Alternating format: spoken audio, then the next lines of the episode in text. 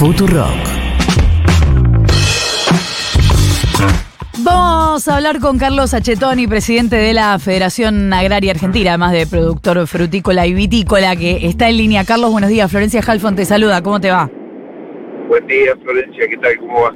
Bien, gracias por atendernos. Eh, Carlos, desde la 125, si no antes, la discusión sobre retenciones está sobre la mesa. Hace unos días escuchábamos a los gritos a Yarlora diciendo, creo que era Yarlora, ¿no? Diciendo que las retenciones, eh, que se termine con las retenciones, los cordobeses somos los que producimos y en la capital no producen nada.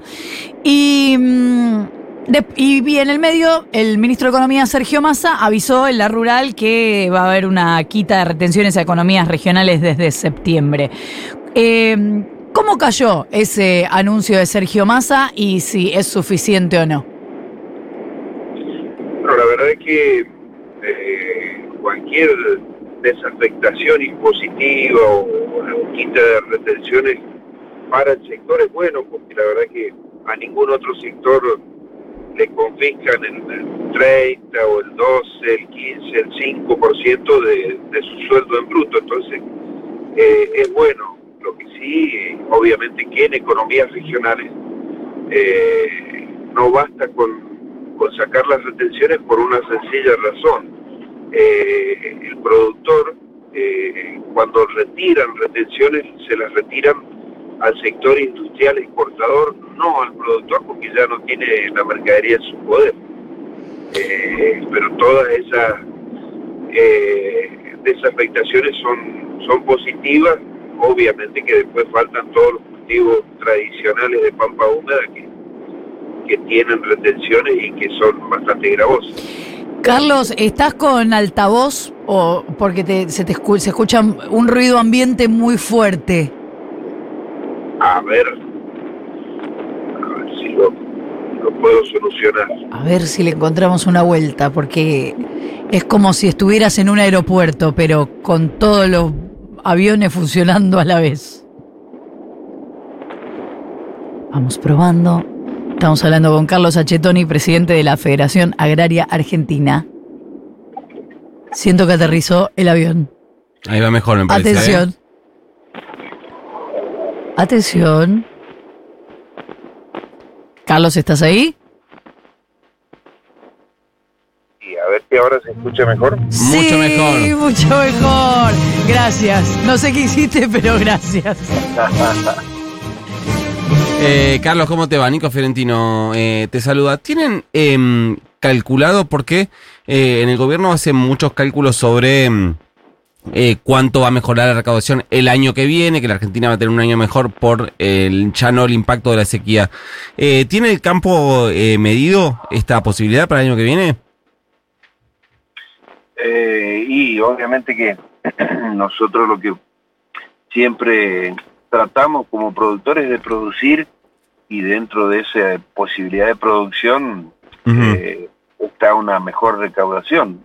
Tengamos en cuenta que eh, por ahí nosotros dijimos 20 mil y decían es demasiado exagerado lo que dice Federación y estamos en, en el orden de los 22 mil, 23 mil millones de dólares que están faltando. Por la sequía.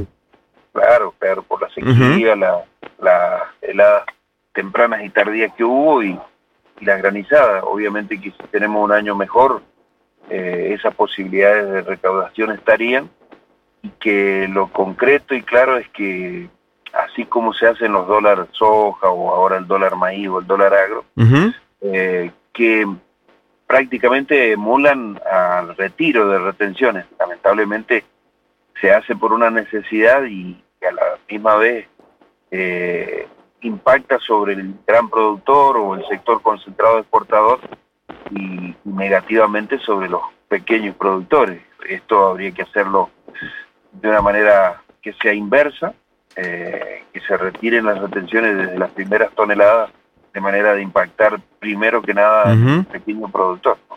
Bueno, esa es una eh, demanda histórica de la Federación Agraria, que es la segmentación de las retenciones. Lo que pasa con eso, Carlos, eh, si no estás de acuerdo con, con lo que voy a decir, tra- tranquilamente puedes corregirlo, pero lo que pasa es que eh, la agenda termina, por lo menos desde la 125 para acá, la agenda de la Federación Agraria con, con Inagro, con la Unión Industrial, perdón, con la Sociedad Rural, termina siendo eh, la misma, pero la segmentación eh, de las retenciones es una agenda que la Federación Agraria tiene históricamente, pero que no termina de impulsar, por, entiendo yo, estar atada a la agenda de otros sectores del campo.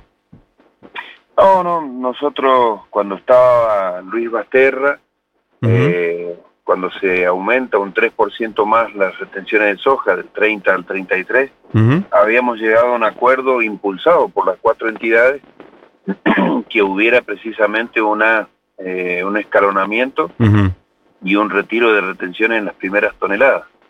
Lo que pasa que en la noche cuando trataron la ley de emergencia nos cambiaron, como quien dice, nos cambiaron el libreto y, y pusieron otra cosa, pero no, habíamos acordado acompañado por las otras tres entidades de que las primeras toneladas no pagaran, era hasta 400 toneladas de soja, de maíz, de trigo y de sorgo, eh, pero lamentablemente no, no se cumplió, porque hubiese sido un buen paso en donde todas estaban apoyando esa situación. Eh, lamentablemente no lo pudimos lograr, en ese momento eran 1.500 millones de dólares eh, que se reintegraban al circuito productivo y mil millones para estimular a las economías regionales. Eh, Carlos, te llevo a otro tema. Se anunció en el paquete de medidas eh, que lanzó el gobierno esta semana un nuevo dólar agro. Digo dólar agro, no digo dólar soja, porque no hay liquidación de soja en este momento. Sino, si no es así, corregime, pero que va a tener impacto o esperan que tenga impacto principalmente en economías regionales. ¿Ya están hablando eh, en forma informal o hay una expectativa en el sector agropecuario para que cuando arranque eh, la cosecha del resto de, los granos, más septiembre-octubre, eh, se vuelva a, vuelva a haber una cotización específica para esas exportaciones?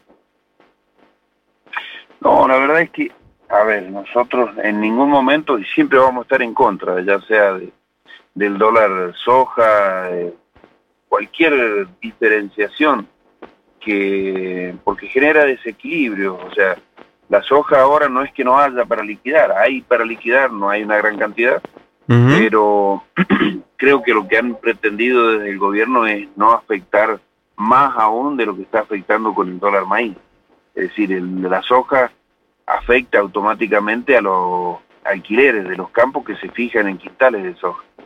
Eh, pero el maíz o cualquier otro producto eh, genera desequilibrio en la proteína cárnica, en, los tambos y en la producción de huevos porque eh, el insumo básico esencial es el maíz. Entonces, al encarecer el maíz, encarece a las producciones y tiene dos alternativas. O lo dejan sin renta y en quebranto al productor de proteína cárnica y tambos y de huevos, o eh, se traslada a la gonda y la verdad que en ninguno de los dos casos es, es positivo porque en uno afecta al productor que lo deja en quebranto y, en el otro le deja menos posibilidades de consumo a la gente que ya está bastante mal. Ahora, uno da por descontado que el gobierno conoce esa información que conocemos todos. ¿Qué, qué es lo que pudo haber pasado ahí en el medio?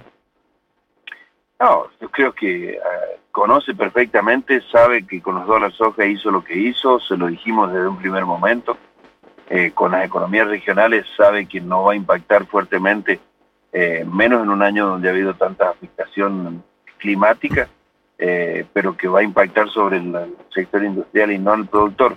Sabe todo esto, pero lo que sucede es que tiene una fuerte necesidad de que de alguna manera ingresen dólares. Por eso las medidas por ahí soslayan la la necesidad básica que tienen los productores, la protección, porque encima genera asimetría. el productor que tiene maíz tiene un premio eh, de tener un mejor precio y el que no cosechó eh, tiene un castigo y no le han dado nada para que se active.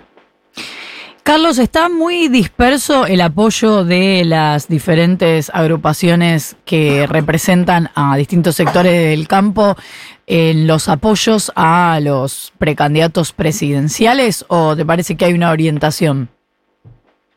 No, no, yo creo que cada uno debe tener su corazón, pero lo que estamos buscando, hablo como federado y tratando de leer sin sin involucrarme en, las otras entidades, Mm. pero creo que todos estamos buscando que los, eh, más allá de que los políticos es complicado en estos momentos porque en una acción electoral eh, tratan de decir lo que endulce los oídos, aún así no lo vayan a cumplir, pero lo que estamos buscando eh, es que la política interprete de la mejor manera posible a la producción, eh, a lo esencial que es la producción, y le dé las condiciones necesarias. Obviamente, eh, alguno tendrá la, la habilidad de, de cooptar eh, los votos y de llegar a la presidencia, pero mayormente necesitamos no solo eh, del que gane, sino del que pierda. Que todos aporten para que haya políticas públicas junto a todos los sectores dinámicos de la sociedad argentina y salgamos de esta situación. ¿Y desde la federación consideran que alguien representa más eso que decís? Hasta el momento, el otro día tuve un, gran dolor, me invitaron, fui a escuchar a los candidatos y el gran dolor es que ninguno, eh, ninguno dijo eh, de que hay una política progresiva que diferencie, que trate distinto a los que no son iguales eh, y eso es muy doloroso porque eh, no hay un solo campo en Argentina y, y eh, para nosotros es muy importante que haya agricultura, pero que haya con agricultores. Es Carlos Achetoni, presidente de la Federación Agraria Argentina. Muchas gracias por habernos atendido.